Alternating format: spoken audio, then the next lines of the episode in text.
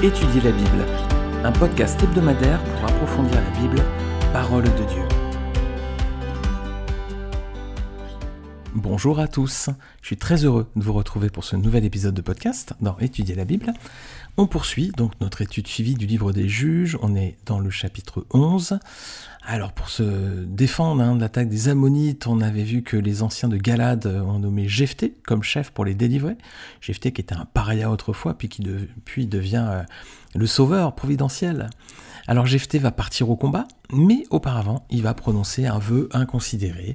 Et c'est ce qu'on va lire aujourd'hui. On va être donc dans le chapitre 11 du livre des juges, et je vais lire du verset 29 à 40 dans une version second 21 l'Esprit de l'Éternel reposa sur Jephthé. Il traversa Galade et Manassé, puis il passa à Mitzpé de Galade. De là, il marcha contre les Ammonites. Jephthé fit un vœu à l'Éternel. Il dit Si tu livres les Ammonites entre mes mains, toute personne qui, à mon heureux retour de chez les Ammonites, sortira de chez moi pour venir à ma rencontre, appartiendra à l'Éternel, et je l'offrirai en holocauste. Jephthé marcha contre les Ammonites, et l'Éternel les livra entre ses mains. Il leur infligea une très grande défaite depuis Aroer jusque vers Minit, espace qui comptait 20 villes, et jusqu'à Abel-Keranim. Les Ammonites furent humiliés devant les Israélites. Jephthé retourna chez lui à Mitzpah, et voici que sa fille sortit à sa rencontre avec des tambourins et des danses. C'était son seul enfant. Il n'avait pas de fils et pas d'autre fille. Dès qu'il la vit, il déchira ses vêtements et dit Ma fille, tu me jettes dans l'abattement, tu fais partie de ceux qui me troublent. J'ai fait un vœu à l'Éternel, je ne peux revenir en arrière. Elle lui dit, Mon père, si tu as fait un vœu à l'Éternel, traite-moi conformément à tes paroles, maintenant que l'Éternel t'a vengé de tes ennemis des Ammonites. Elle dit encore à son père, Accorde-moi seulement ceci, laisse-moi partir pendant deux mois. Je m'en irai, je me rendrai dans les montagnes, et j'y pleurerai ma virginité avec mes compagnes. Jephthé répondit, Vas-y, et il la laissa partir pour deux mois. Elle s'en alla avec ses compagnes et pleura sa virginité sur les montagnes. Au bout des deux mois, elle revint vers son père et il accomplit sur elle le vœu qu'il avait fait. Elle n'avait pas eu de relation avec un homme. Il y depuis lors une prescription en Israël. Tous les ans, quatre jours par an, les filles d'Israël s'en vont célébrer la fille de Jephthé le Galatite. Une histoire un petit peu, waouh, un petit peu troublante. Alors on va la décrypter verset par verset. Donc tout d'abord, versets 30 et 31, on avait vu hein, lors des deux précédentes études que Jephthé avait reçu le Saint-Esprit. C'était l'occasion hein, de traiter ce sujet en deux épisodes de podcast, c'est les deux épisodes précédents. Mais à présent, il va faire un vœu irréfléchi. Alors, lequel? Eh bien, on l'a lu, hein. toute personne qui, à mon heureux retour de chez les Ammonites, sortira de chez moi pour venir à ma rencontre, dit Jephthé, appartiendra à l'Éternel et je l'offrirai en holocauste. Est-ce que c'était une décision raisonnable? Non, bien sûr. Hein. Regardez avec moi Proverbe 20, verset 25. La Bible dit C'est un piège pour l'homme que de prendre à la légère un engagement sacré et de ne réfléchir qu'après avoir fait un vœu. Ben, je me rappelle, hein, il y a quelques années, petite anecdote, hein, quelques années en arrière maintenant, j'avais dit au Seigneur Jésus, je porterai une croix, Seigneur, toute ma vie si tu m'accordes une réponse à ma demande. Je crois que de mémoire, c'était de la réussite à un examen ou quelque chose comme ça. Alors à cette époque, j'étais pas chrétien, les amis. j'avais, euh, j'avais bon, culture euh, voilà un peu chrétienne hein, comme euh, tout français né ici j'avais cette culture un peu d'aller à l'église quelques fois avec mes parents à l'église catholique mais enfin je n'avais pas encore donné mon cœur au Seigneur hein. alors j'ai fait ce vœu mais lorsque j'ai vraiment donné ma vie à Jésus-Christ, quand j'ai compris qu'il était mort sur la croix pour mes péchés, qu'il avait payé à ma place hein, la punition que je méritais par mes fautes, lorsque j'ai accepté ce sacrifice pour moi, j'ai remis ma vie entre les mains du Seigneur, j'ai fait de lui le Seigneur de ma vie, ben, quand j'ai fait ce pas, ben, j'ai compris que c'était une erreur finalement. Euh, le vœu que j'avais fait, hein, de je porterai une croix en pendentif toute ma vie si tu m'accordais une réponse. Non. Alors le Seigneur, il ne nous demande pas hein, de porter une croix autour du cou, il nous demande plutôt de porter notre croix. Regardez Luc 9, 23. Jésus dit à tous, Si quelqu'un veut venir après moi, qu'il renonce à lui-même, qu'il se charge chaque jour de sa croix et qu'il me suive. Voilà, bon du coup, alors euh, mon vœu, euh, je porterai une croix autour du cou, vous comprenez bien que c'est tombé à l'eau. J'ai abandonné ce vœu qui était complètement inutile, bien sûr. Alors on va se poser une question. Est-ce qu'on peut avoir le Saint-Esprit et pécher? Parce que le vœu de Jephthé, c'était une erreur, on l'a dit. Hein. Pourtant, il avait le Saint-Esprit sur lui. Alors, qu'est-ce qu'on peut en déduire?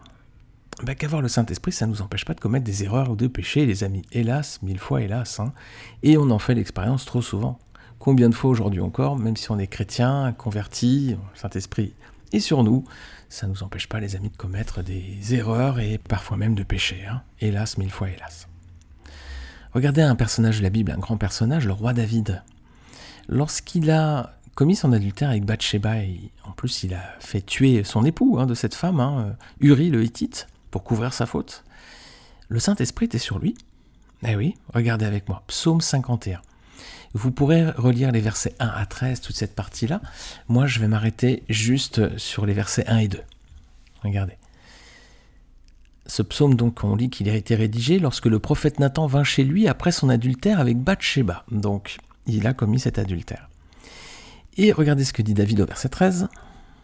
On peut lire même à partir du verset 12. David dit Ô Dieu, crée en moi un cœur pur, renouvelle en moi un esprit bien disposé. Ne me rejette pas loin de toi, ne me retire pas ton Esprit Saint. Donc, ça veut dire que lorsque David a commis son adultère, il avait le Saint-Esprit sur lui, donc on peut pécher, on peut commettre des fautes malgré la présence de l'Esprit sur nous. Alors, les amis, soyons vigilants, on n'est pas à l'abri de pécher, hein, même si nous avons cru dans le sacrifice de Jésus-Christ pour nous sur la croix et que le Saint-Esprit est bien sur nous. Alors, soyons vigilants. On va regarder à présent le, vœu hein, déraisonnable de Jephthé hein, qui a été prononcé donc par ce juge. Verset 32 à 33. L'Éternel vient d'accorder à Jephthé une victoire remarquable sur les ennemis d'Israël. Alors il va devoir accomplir son vœu, hein, Jephthé. Mais aïe aïe aïe, verset suivant 34 à 35, son vœu va tomber sur sa fille. Aïe aïe aïe, alors c'est terrible et c'est même d'autant plus terrible que ce juge hein, n'avait pas d'autre enfant. C'est sa fille unique. Hein. Alors est-ce que Jephthé aurait pu imaginer que ça allait tomber sur sa fille? Bah, Probablement. si on reprend les termes de son vœu, regardez versets 30 et 31. Et Jephthé fit un vœu à l'Éternel et dit Si tu livres entre mes mains les fils d'Amon, quiconque sortira des portes de ma maison devant de moi, à mon heureux retour de chez les fils d'Amon, sera consacré à l'Éternel, et je l'offrirai en holocauste. Bah, si c'est n'importe qui qui sort de sa maison, euh, oui, ça pouvait être sa fille, évidemment. Hein, donc, euh, c'est un vœu quand même euh, pas raisonnable du tout. Hein, c'est un vœu fou, hein, vraiment. Donc, il va devoir offrir sa fille en holocauste. Alors, est-ce que Jephthé a vraiment sacrifié sa fille? Est-ce qu'il l'a vraiment offerte comme sacrifice humain? Bah, Les commentateurs bibliques, les amis, se partagent entre deux interprétations. Selon certains, Jephthé a sacrifié sa fille au sens propre du terme. C'est une coutume des peuples euh, alentours. Hein. Ils sacrifiaient leurs enfants à leur dieu. Hein. Les Cananéens sacrifiaient leurs enfants au dieu Moloch. Voilà. Regardez, 2 Rois, chapitre 23, verset 10. C'est un texte qui se situe à l'époque d'un bon roi en Israël, hein, l'un des meilleurs rois qu'Israël ait eu, c'est Josias. Et on lit que le roi rendit Tophet dans la vallée des fils de Hinnom impur, afin que personne ne fasse plus passer son fils ou sa fille par le feu en l'honneur de Moloch. C'est une tragédie totale, les amis, c'est une barbarie, c'était une atrocité de... En fait, ce, que l'archéologie montre, c'est que hum, ils avaient des grandes statues en fer de ce dieu Moloch, ils le chauffaient au, rouge, hein, vous savez, quand le métal devient rouge-rouge. Et la statue avait les bras ouverts et il plaçait les enfants sur les bras pour que l'enfant brûle. Quoi. C'était, on n'ose même pas imaginer ça aujourd'hui, hein, vraiment. Hein. Alors, certains pensent qu'effectivement, bah, comme c'était une coutume alentour, c'était une façon de faire, et puis qu'Israël était perverti, ils avaient adopté aussi les coutumes des autres peuples euh, de Canaan, donc il l'a vraiment fait au, au propre. il a sacrifié sa fille. Alors pour d'autres, c'est une interprétation qui ne tient pas du tout en fait, pour plusieurs raisons. Tout d'abord, l'Éternel condamnait ces pratiques. Hein, dans le Lévitique, il y a vraiment des lois qui sont claires sur les sacrifices humains. Lévitique 18, verset 21.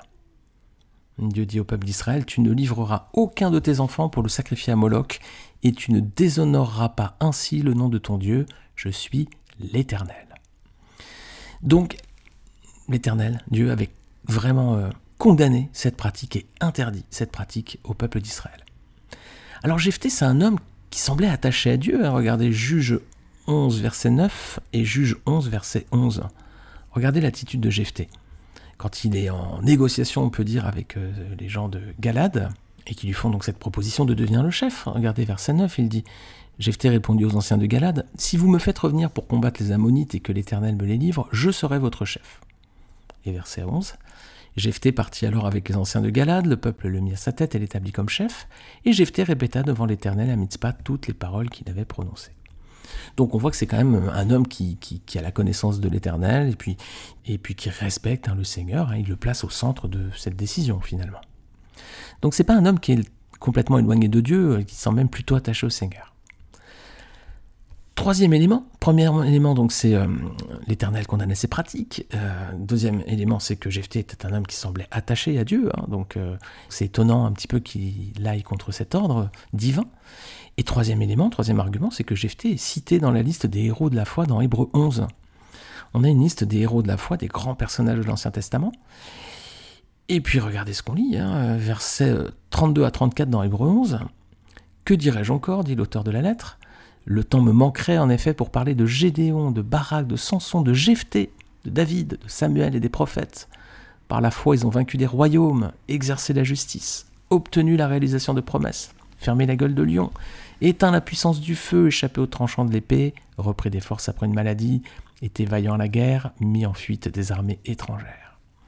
Alors il est quand même dans la liste des héros de la foi. C'est quand même difficile d'imaginer que son nom soit cité dans cette liste s'il avait offert sa fille en sacrifice quand même il n'est pas nécessaire dans cette liste. Jephthé, on peut très bien la lire et supprimer son nom, ça change finalement peu de choses, à nos yeux, mais le Seigneur a placé son nom. Donc, si cet homme avait fait vraiment quelque chose qui soit tellement affreux, horrible aux yeux de l'Éternel, étonnant quand même que le Seigneur laisse son nom ici.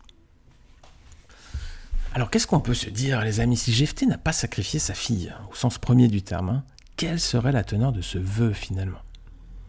Eh bien ce serait plutôt un vœu de consécration à Dieu, hein, selon certains euh, commentateurs. Consécration qui impliquait donc une virginité perpétuelle. Hein. Alors, il existait effectivement des cas de femmes qui étaient consacrées à Dieu. Hein. Les femmes pouvaient faire vœu de Naziréa. Regardez Nombre 6, versets 1 à 2. L'Éternel dit à Moïse Transmets ces instructions aux Israélites. Lorsque quelqu'un, homme ou femme, se consacrera tout particulièrement à l'Éternel en faisant vœu de Naziréa, Je m'arrête là. Et vous voyez, c'est quelqu'un, homme ou femme. Hein. Donc des femmes pouvaient aussi faire vœu de Naziréa, c'est-à-dire se consacrer à l'Éternel. Un autre verset où on voit que les femmes pouvaient également servir à la porte du tabernacle. Regardez, Exode 38, verset 8. Il fit la cuve en bronze avec sa base en bronze en employant les miroirs des femmes qui se rassemblaient à l'entrée de la tente de la rencontre. Donc il y a des femmes qui étaient là en permanence à l'entrée de la tente de la rencontre.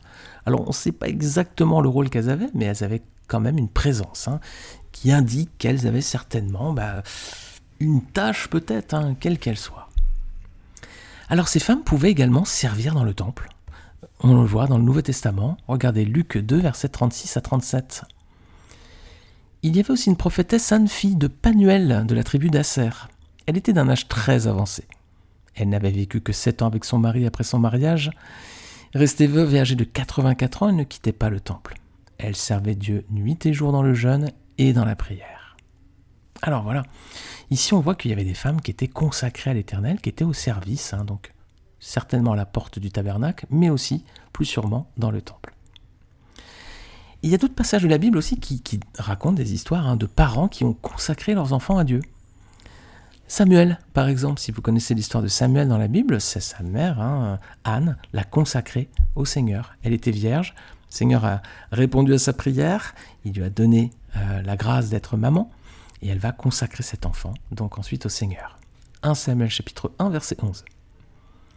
Elle fit le vœu suivant, Éternel Maître de l'univers, si tu consens à regarder la détresse de ta servante, si tu te souviens de moi, si tu n'oublies pas ta servante et lui donnes un fils, je le consacrerai à l'Éternel pour toute la durée de sa vie, et le rasoir ne passera pas sur sa tête.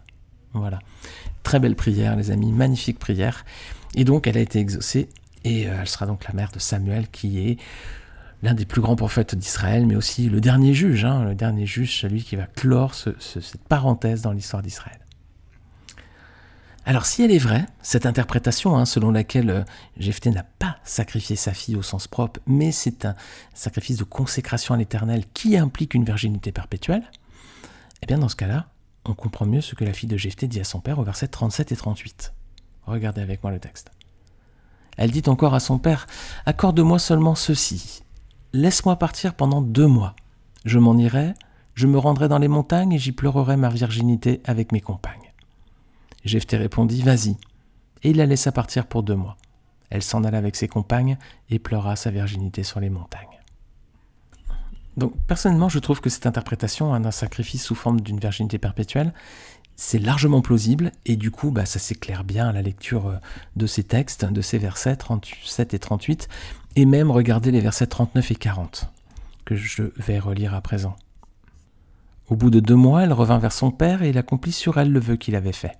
Elle n'avait pas eu de relation avec un homme, il y eut depuis lors une prescription en Israël. Tous les ans, quatre jours par an, les filles d'Israël s'en vont célébrer la fille de Jephthé le Galatite. Donc on voit qu'il est écrit, voilà, il accomplit sur elle le vœu qu'il avait fait. Donc il n'y a pas de mention qu'il l'a tuée, hein, qu'il l'a mise à mort. Hein. Juste écrit qu'il accomplit sur elle le vœu qu'il avait fait. Et puis l'accent est mis sur quoi? Bah, Sur la virginité de cet enfant. Hein. Elle n'avait pas eu de relation avec un homme. Alors ensuite, troisième élément, c'est qu'il y a une célébration qui est instaurée en souvenir de sa soumission, donc au, vœu euh, complètement fou de son père. Difficile d'imaginer en Israël une fête en l'honneur d'un sacrifice humain quand même. Parce que quand même, une partie du peuple avait euh, toujours la crainte de Dieu et la loi était toujours présente, malgré tout. Hein. Alors je pense personnellement que c'est l'explication la plus plausible. Je ne sais pas si Jephthé a vraiment sacrifié sa fille au sens propre. J'ai plutôt l'impression, si on analyse bien le texte, ça semble plus logique que ce soit un sacrifice donc de consécration avec euh, virginité perpétuelle. Je ne peux pas être affirmatif, les amis. Vous avez vu que les textes sont malgré tout un petit peu difficiles, mais bon, quand nous serons au ciel avec le Seigneur, nous aurons euh, probablement l'explication. Le Seigneur nous l'expliquera par lui-même, et là, nous aurons vraiment la réponse. Mais si je devais prendre position, je dirais que je prendrais la, cette interprétation qui me semble plus, euh, plus rationnelle. Alors on va avancer au verset suivant, verset 36, et on va s'arrêter sur la personnalité de la fille de Jephthé. Quelle est sa réaction lorsqu'elle voit le désarroi de son père? Vous avez vu sa, sa sagesse, hein, elle, est obéissante, hein, elle accepte qu'il accomplisse son vœu sur elle. Qu'est-ce que ça demande de son caractère, les amis? Bah, Elle est obéissante, hein, clairement. Elle est humble et elle a la crainte de Dieu. Ah, quel, beau, quel beau portrait que cette jeune fille. Alors ce sacrifice de la fille de Jephthé, sur certains points, on peut dire que c'est aussi une préfiguration du sacrifice du Seigneur et Sauveur Jésus-Christ sur la croix. Déjà, premièrement, c'est l'enfant unique de son Père. Hein, elle est fille unique. Jésus est fils unique. Elle accepte ce sacrifice en se soumettant à son Père. Jésus a accepté et s'est soumis aussi à son Père. Elle fait preuve d'obéissance à la loi de Dieu. Le Seigneur Jésus a obéi en tout point à la loi de Dieu hein, lorsqu'il était parmi nous sur terre. Et cette jeune femme, elle va donc quitter son père pour une courte période où elle va partir entourée d'un petit groupe de proches amis. Et bien Jésus a aussi quitté son père pour une courte période lorsqu'il est venu sur terre, et il a choisi aussi de s'entourer d'un groupe de proches, hein, ce sont les apôtres. Alors d'une certaine façon, on pourrait dire que c'est une image du sacrifice de Jésus-Christ sur la croix. Alors comme toutes les images et comme toutes les analogies, les amis, bien entendu, et les comparaisons sont limitées, hein, vraiment bien limité parfois, et ceci pour au moins trois raisons dans notre cas. C'est que le vœu de son père de Jephthé de sacrifier sa fille, c'est une pure folie, hein, clairement. Alors que le plan de Dieu d'envoyer son fils Jésus au sacrifice, c'est pas une pure folie, c'est une pure sagesse, c'est l'expression parfaite de l'amour de Dieu pour nous. Regardez Jean chapitre 3 verset 16. La Bible nous dit que en effet, Dieu a tant aimé le monde. Il nous a tellement aimé les amis, qu'est-ce qu'il a fait? Il a donné son Fils unique, afin que quiconque croit en lui ne périsse pas, mais ait la vie éternelle. Ça veut dire que Dieu a tellement aimé le monde, tellement il nous a regardé dans notre, dans notre bassesse, il nous a regardé avec un regard d'amour, et il a préféré envoyer Jésus mourir sur la croix pour que tous ceux qui croient en lui ne meurent pas, mais qu'ils reçoivent la vie éternelle. Donc c'est pas du tout de la pure folie, c'est de la pure sagesse, les amis. Si le Seigneur n'avait pas fait, où serions-nous aujourd'hui? Nous serions en route pour l'enfer. Alors, premièrement, donc les limites hein, de cette analogie entre le sacrifice de la fille de Jephthé et le sacrifice de Jésus sur la croix, c'est que déjà, euh, voilà, ce premier vœu était déraisonnable de la part de Jephthé, pas de la part de Dieu. Deuxièmement, la fille de Jephthé n'avait pas d'autre choix. Hein. elle, devait finalement accepter cette sentence. Hein. C'était son père, malgré tout. On ne sait pas quel âge elle a, mais c'était son père, donc elle était peut-être un peu tenue d'obéir malgré tout. Mais Jésus, au contraire, lui a donné sa vie volontairement. Regardez Jean chapitre 10, versets 17 à 18. On lit que le Père m'aime parce que je donne ma vie pour la reprendre ensuite. Personne ne me l'enlève, mais je la donne de moi-même.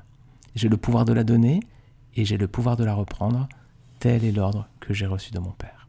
Voilà, le Seigneur s'est donné volontairement sur la croix pour nous. Quelle grâce, quelle grâce nous a accordé le Seigneur.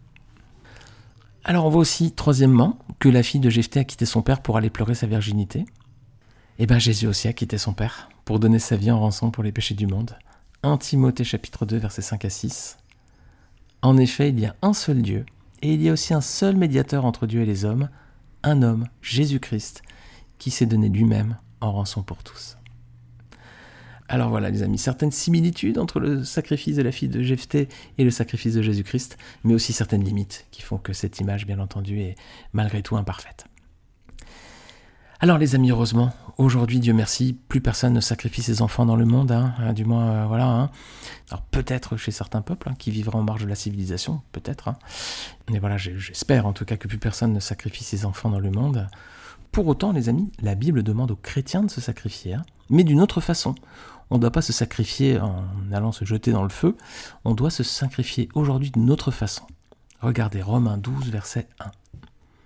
Je vous encourage donc, frères et sœurs, par les compassions de Dieu, à offrir votre corps comme un sacrifice vivant, saint, agréable à Dieu. Ce sera de votre part un culte raisonnable. Alors les amis, offrons nous aussi notre corps à Dieu. Comment? Bah faire finalement un sacrifice vivant, saint, agréable à Dieu, c'est-à-dire rejetons hein, toutes les souillures, tous les péchés du monde, toutes les tentations que nous pouvons avoir. Luttons les amis. La tentation, c'est aussi le lot du chrétien. La différence normalement entre le chrétien et celui qui ne l'est pas, c'est que celui qui ne l'est pas va succomber au péché. Normalement, le chrétien se limite à la tentation et ne va pas plus loin.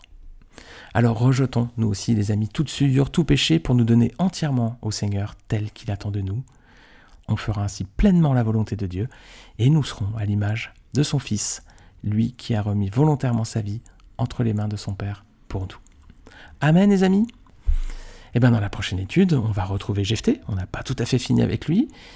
Jephthé va avoir des soucis, encore une fois, il va être en proie à la colère bah, de voisins, mais ce ne sont pas des peuples voisins, ce sera une tribu voisine, la tribu d'Éphraïm. Allez, on verra tout ça la semaine prochaine dans le nouvel épisode. En attendant, les amis, je vous souhaite une très bonne semaine sous la protection, la grâce et l'amour de Dieu. Vous savez que vous pouvez laisser un commentaire sur euh, Apple Podcast et maintenant sur Spotify. Je suis toujours ravi de lire vos, vos messages et puis vous pouvez aussi laisser une note si vous le souhaitez.